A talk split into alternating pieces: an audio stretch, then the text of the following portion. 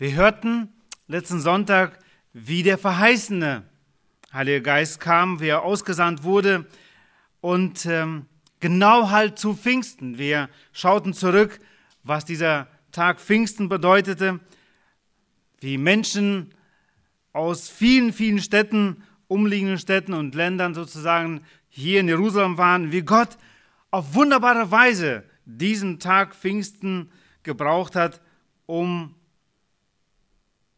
den verheißenen Heiligen Geist zu senden, der die Gemeinde Jesu weiterhin bauen wird. Lukas nennt 15 verschiedene Nationen auf oder nennt sie, aus denen Juden gerade in Jerusalem waren, zu diesem Fest Pfingsten. Die Jünger erhielten die verheißene Kraft des Heiligen Geistes. Wir lesen es in den ersten Versen 13.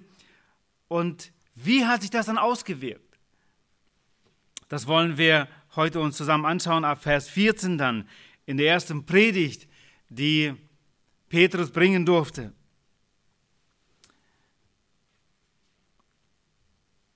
Sie war eine sehr praxisnahe Predigt von Petrus hier. Damals zu den Juden, die genau wussten, wer, wie Jesus gerade gelebt hat, was er getan hat. Und er beruft sie auf viele Ereignisse, die sie erlebt haben, die, wo die Schrift aus dem Alten Testament erfüllt wurde. Und Gott gebrauchte diese Predigt, um 3000 Menschen zu überführen von der Sünde, die sich bekehrten an diesem Tag, nach dieser Predigt und die anschließend getauft wurden. Die Jünger in unserem Text, wir lesen ab Vers 14, und genau Petrus ergreift sozusagen das Wort, sind überzeugt davon, wir sind Zeugen der besten Botschaft der Welt. Ich hoffe, ihr habt das Wochenblatt dabei und könnt die Punkte mitverfolgen und mitschreiben. Ich habe die Predigt auch so genannt, wir sind Zeugen der besten Botschaft der Welt. Und ich glaube, dass Petrus und die Jünger davon überzeugt waren. Deswegen konnten sie nicht schweigen. Und deswegen lesen wir ab Vers 14, ich lese zuerst nur bis Vers 16. Da heißt es, Petrus aber stand auf mit den Elfen, erhob seine Stimme und redete zu ihnen. Männer von Judäa und ihr alle, die ihr zu Jerusalem wohnt, dies sei euch kund und hört auf meine Worte. Denn diese sind nicht betrunken, wie ihr meint, denn es ist die dritte Stunde des Tages, sondern dies ist es, was durch den Propheten Joel gesagt ist. Ergreife die Gelegenheit. Mein erster Punkt, ergreife die Gelegenheit. In Gottes besonderen Plan sehen wir die Volksmenge in Verlegenheit und Entsetzen. Sie konnten es nicht einordnen, wie das Geräusch entstand, wie die Galiläer in anderen Mundarten oder Sprachen von den Wundern Gottes sprachen.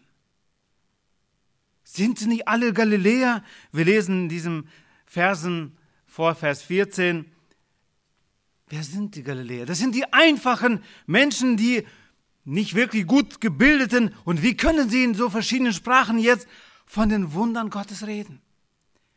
Das brach sie in Entsetzen und Verlegenheit.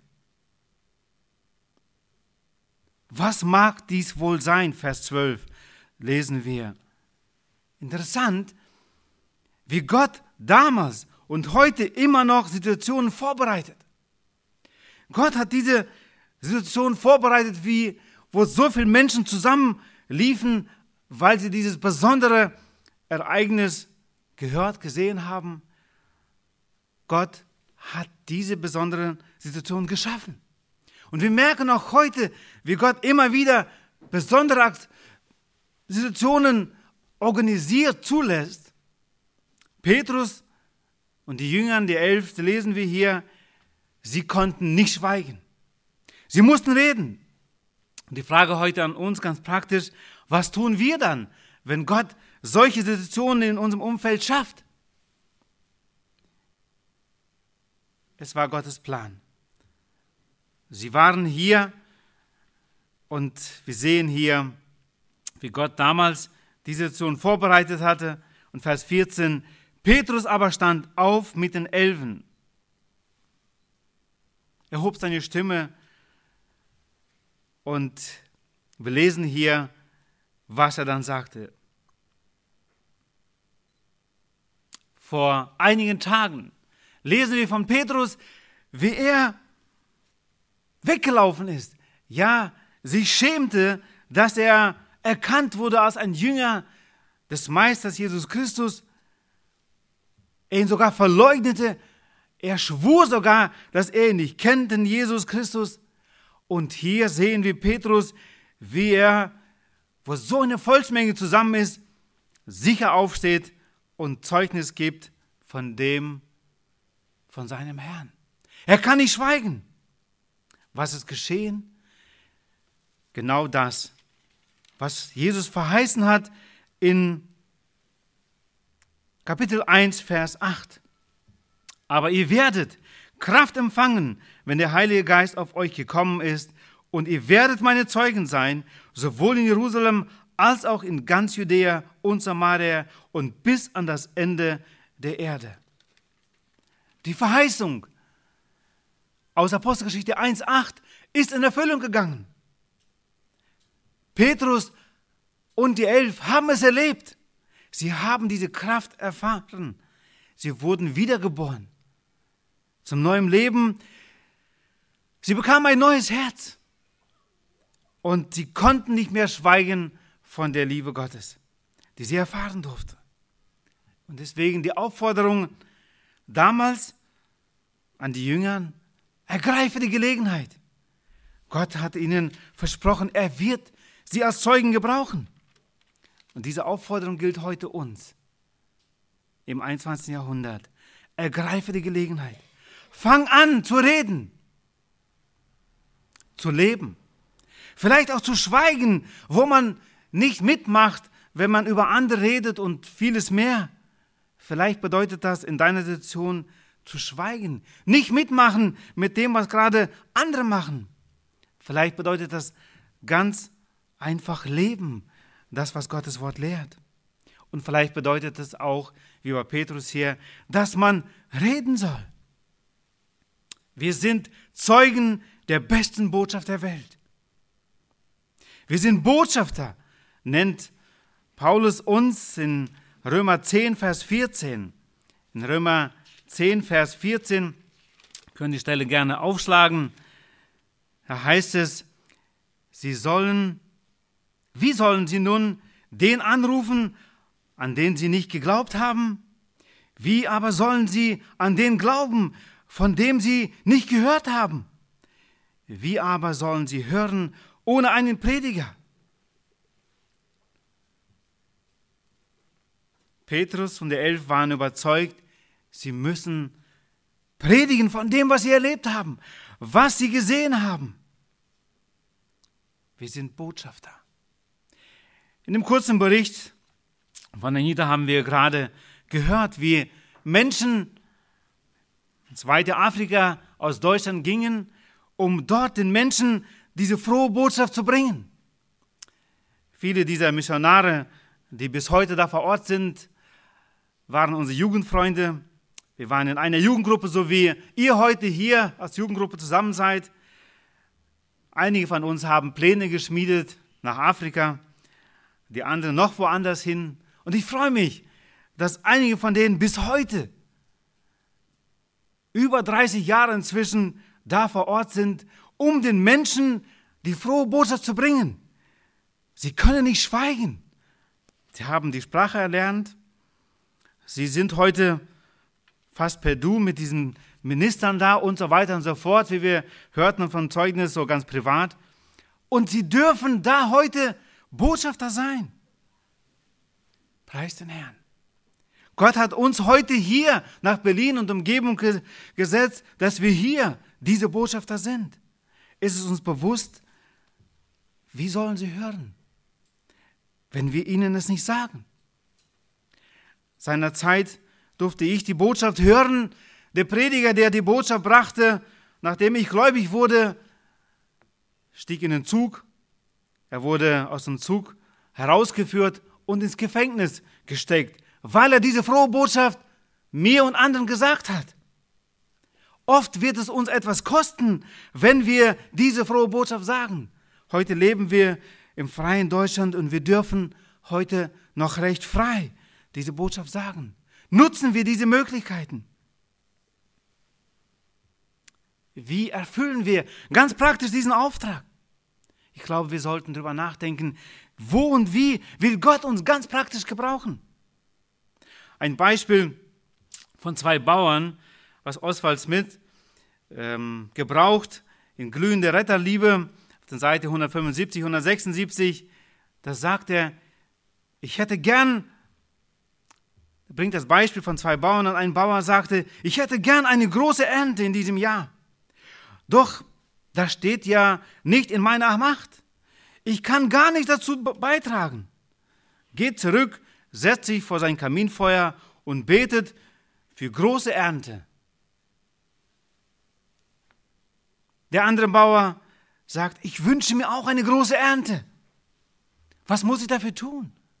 Ich habe da Samenschuppen, er wird ausgestreut, er wird gearbeitet, er ist viele Zeit fleißig. Dazu betet er, dass Gott Regen schenkt zu seiner Zeit, dass er es wachsen lässt und dass er eine Ernte schenkt. Was denkt ihr, welcher Bauer hat er recht? Welcher Bauer hat eine Ernte? Der zweite, genau.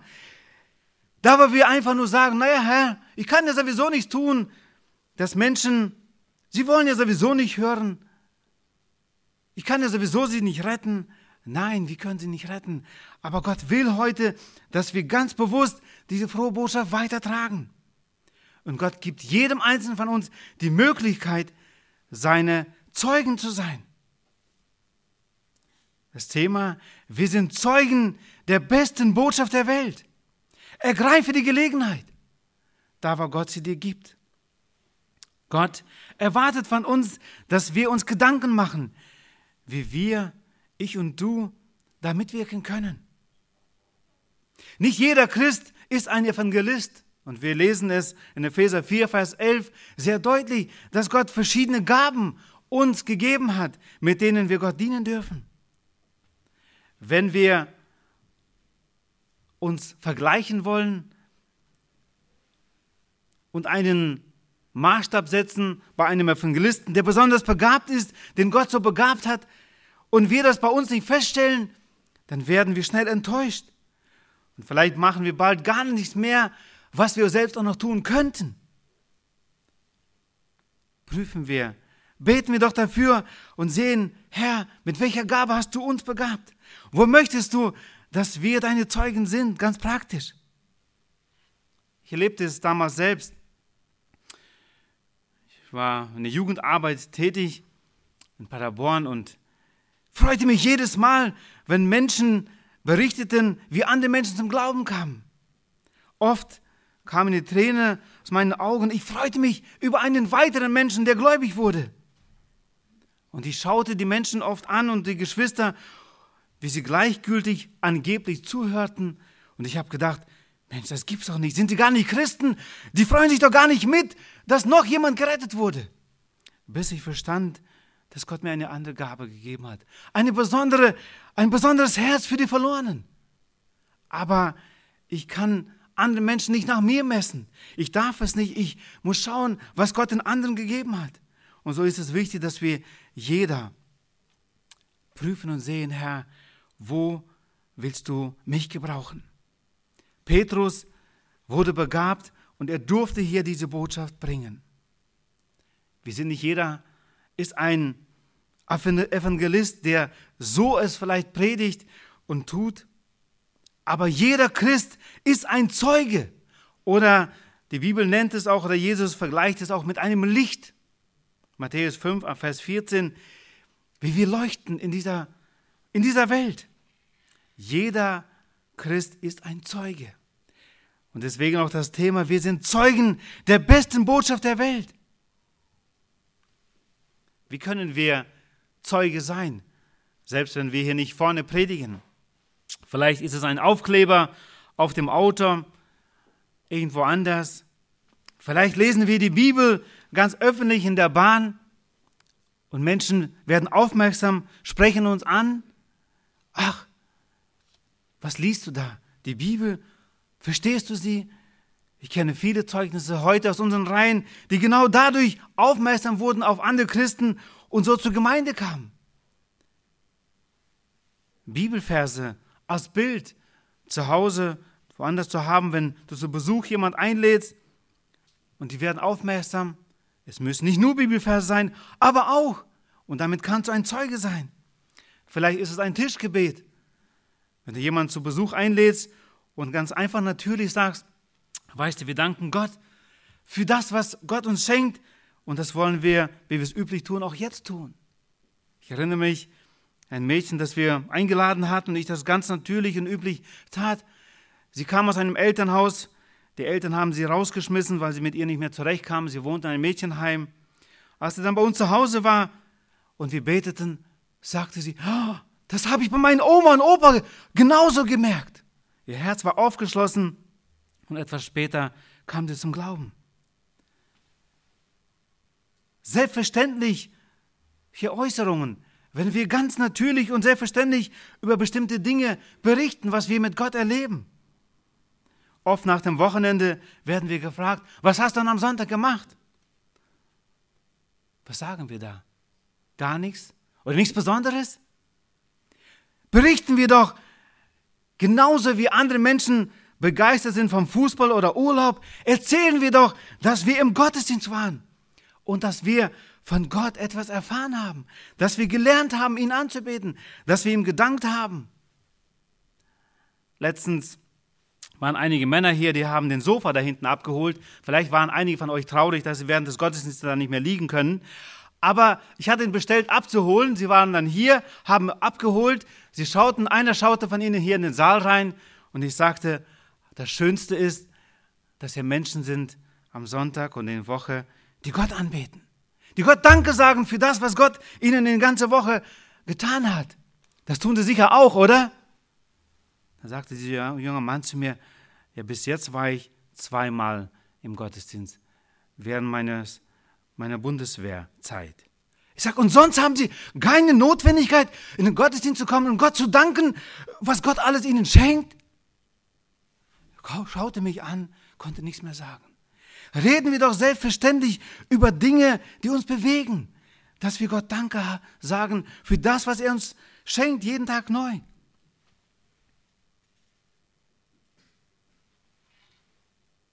Mitleid zeigen, wenn wir jemand eine Not, wenn mir jemand eine Not anvertraut, dass wir ganz natürlich sagen, ich werde für dich beten. Ich würde mich wirklich freuen, wenn es dir bald besser geht. Für vier Wochen war ein junger Mann hier, hat ein Praktikum gemacht war Jim Knaus. Und äh, es war eine schwere Zeit für ihn in dem Sinne, seine Frau hochschwanger, sollte bald ihr Baby bekommen. Ich sagte, ich weiß nicht, wie das wird. Ich sage, das wird schon gut gehen. Fast jeden Morgen beteten wir hier zusammen vor der Arbeit. Es war etwas Selbstverständliches inzwischen für ihn. Ich betete auch immer wieder, auch für seine Frau, für ihr Baby, was sie erwarten, zusammen. Am Montag, als ich seine Papiere weiter ausfüllte und sagte, Dienstag gehe ich dann zur Entbindung nach Charité, soll ein Kaiserschnitt werden, freute ich mich, als dieser junge Mann sagte beim Rausgehen aus der Tür, aber bitte betet für uns. Er hat es sonst nie erfahren, aber er hat es hier ein Stück weit erfahren. Hier betet man für Anliegen, für Dinge, die uns beschäftigen. Und je früher wir mit Menschen, mit denen wir in Kontakt kommen, erkennen, dass wir über Christus ganz natürlich reden und sprechen, desto einfacher wird es sein, ihnen die frohe Botschaft zu sagen. Sie werden nicht überrascht sein, wenn sie ein Buch von uns als Geschenk bekommen oder von uns in den Gottesdienst eingeladen werden. Oft höre ich, man ist schon ein halbes Jahr bei einer neuen Arbeitsstätte oder Ausbildungsstätte. Wissen deine Kollegen schon, dass du Christ bist? Vielleicht, vielleicht noch nicht. So schnell wie möglich. mache oft Mitfahrgelegenheit und in den ersten Sätzen meiner Vorstellung kommt das klar zum Vorschein, wer ich bin und warum ich glücklich mit Jesus Christus bin. Was Gott mir zu sagen hat im Leben. Und wie schön ist es, wenn wir uns Gottes Anordnungen oder Forderungen uns stellen. Und wie schön ist es, Gebote Gottes zu haben in allen Beziehungen, ob es in der Ehe ist. Und wie schön ist es, wenn man sich fügt diesen Geboten Gottes, welchen Segen, wie praktisch das dann aussieht. Es ist wunderbar. Und Menschen werden offen, wenn wir ganz praktisch und echt leben und glaubwürdig und Erzeugnis geben. Ergreifen wir die Gelegenheit. Petrus in unserem Text hier konnte nicht schweigen. Er hat dreieinhalb Jahre ging er mit Jesus, hat vieles erlebt, gesehen. Es kamen Zweifeln, aber sie wurden überwunden. Und hier als neuer Mensch sagt er, er kann nicht schweigen.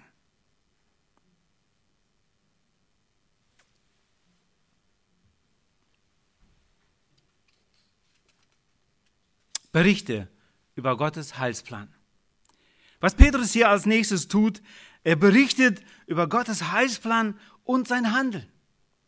Ab Vers 17 bis 36, wir haben den Text letzten Sonntag zweimal laut hier vorlesen hören. Ich werde nicht auf alles stehen bleiben. Aber er sagt hier, ich fange mal einfach nur an, ab Vers 17, Apostelgeschichte 2, da heißt es, sondern dies ist es, was durch den Propheten Joel gesagt ist. Und es wird geschehen in den letzten Tagen, spricht Gott, dass ich von meinem Geist ausgießen werde auf alles Fleisch und eure Söhne und eure Töchter werden Weissagen. Und eure jungen Männer werden Gesichter sehen und eure Ältesten werden Traumgesichter haben. Und sogar auf meine Knechte und auf meine Mägde werde ich jenen, in jenen Tagen von meinem Geist ausgießen und sie werden Weissagen. Und ich werde Wunder tun oben am Himmel und Zeichen unter der Erde, Blut und Feuer und Rauchdampf. Die Sonne wird verwandelt werden in Finsternis und der Mond in Blut, ehe der große und herrliche Tag des Herrn kommt. Und es wird geschehen, jeder, der den Namen des Herrn anrufen wird, wird errettet werden. Männer von Israel, hört diese Worte. Jesus, den Nazaräer, einen Mann, der von Gott euch gegenüber erwiesen worden ist durch Machttaten und Wunder und Zeichen, die Gott durch ihn in eure Mitte tat, wie ihr selbst wisst.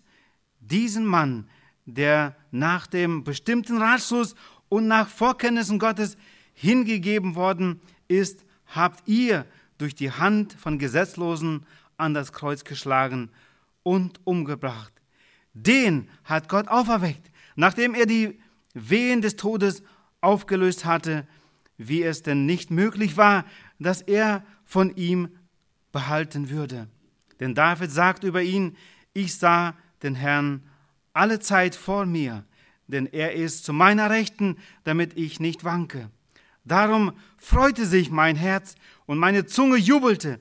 Ja, auch mein Fleisch wird in Hoffnung ruhen, denn du wirst meine Seele nicht im Hades zurücklassen, noch zugeben, dass dein Fremd, frommer Verwesung sehe. Und so weiter. Wir sehen, wie Petrus, getrieben vom Heiligen Geist, erfüllt von ihm, hier zuerst einen Exkurs macht über das, was sie eigentlich schon wissen aus dem Alten Testament. Interessant ist, dass wir hier auch lesen, dass es gottesfürchtige Männer waren, die hier zusammenkamen. Vers 5. Es wohnten aber in Jerusalem Juden, gottesfürchtige Männer von jeder Nation unter dem Himmel. Als dann dieses Geräusch und so weiter und so weiter kam, als Gott den verheißenen Heiligen Geist sandte. Interessant ist, diese Männer kennen das, was Gott vorher getan hat aber Petrus fühlt sich gezwungen, gedrungen vom Heiligen Geist, sie nochmal an bestimmte Dinge zu erinnern. Letztes Mal machten wir einen Exkurs über den Heiligen Geist, wer der Heilige Geist ist, wie er in der Rettung der Menschen beteiligt ist. Er überführt uns von Sünde. Wie Wiedergeborene mit dem Heiligen Geist versiegelt werden. Wie er tröstet und Hoffnung gibt wie er uns Kraft für unser Glaubensleben gibt und wie die Erfüllung mit dem Heiligen Geist geschieht. Und letztens, wie wir für den Dienst befähigt werden. Und genau in unserem Text hier sehen wir diese Predigt von Petrus.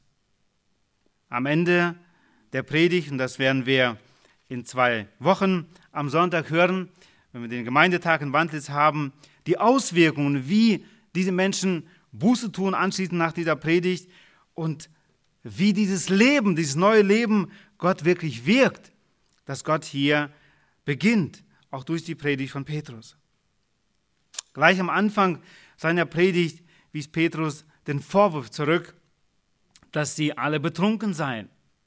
Wir lesen hier und wir wissen, dass der Tag damals für sie begann um 6 Uhr morgens und wir lesen hier von der dritten Stunde, also 9 Uhr morgens. Und da sagt Petrus sehr deutlich und weist die Vermutung ab, dass sie betrunken sind, dass sie voll Weines sind.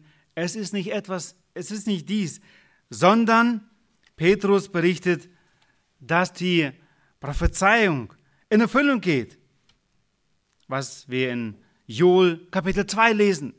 Und er sagt es ja eindeutig. Und das nächste sagt Petrus in Vers 22, dass Gott Jesus bestätigt hat als Messias durch seine Wunder unter den Juden. Ich lese nochmal Vers 22. Männer von Israel, hört diese Worte.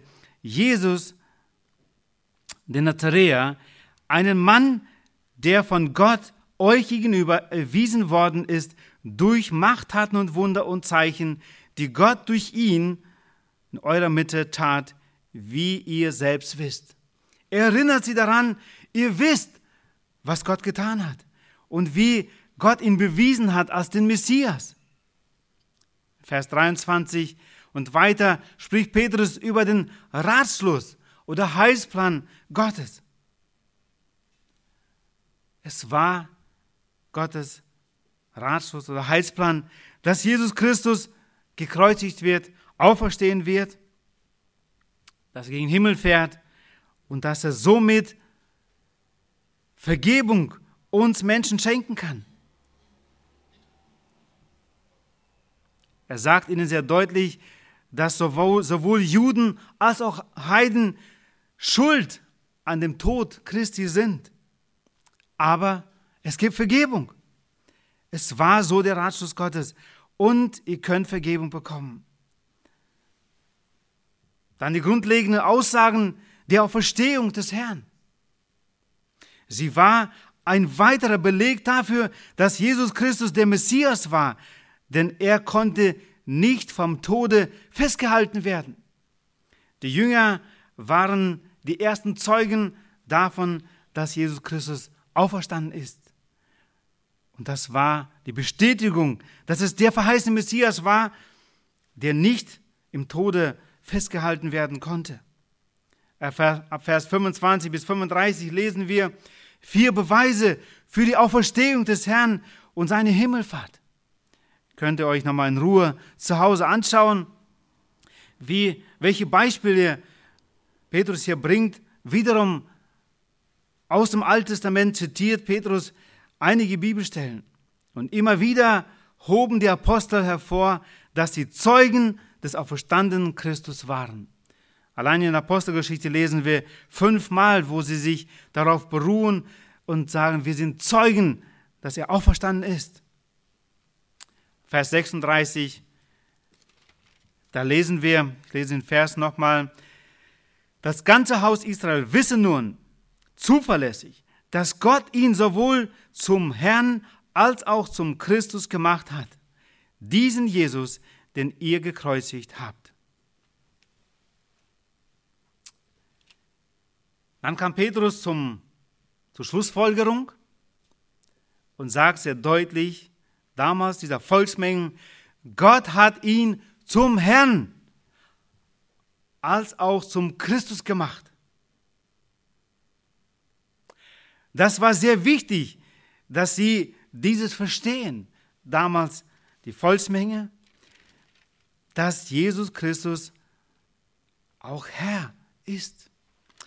Philippa 2, Vers 9 möchte ich mit euch zusammenlesen, um diese Stelle vielleicht besser zu verstehen, zum Abschluss dieses Punktes, wie er den Bericht über den Heilsplan Gottes und sein Handeln sagt oder weitergibt und was auch wir immer wieder zu tun haben. Philippa 2 ab Vers 9.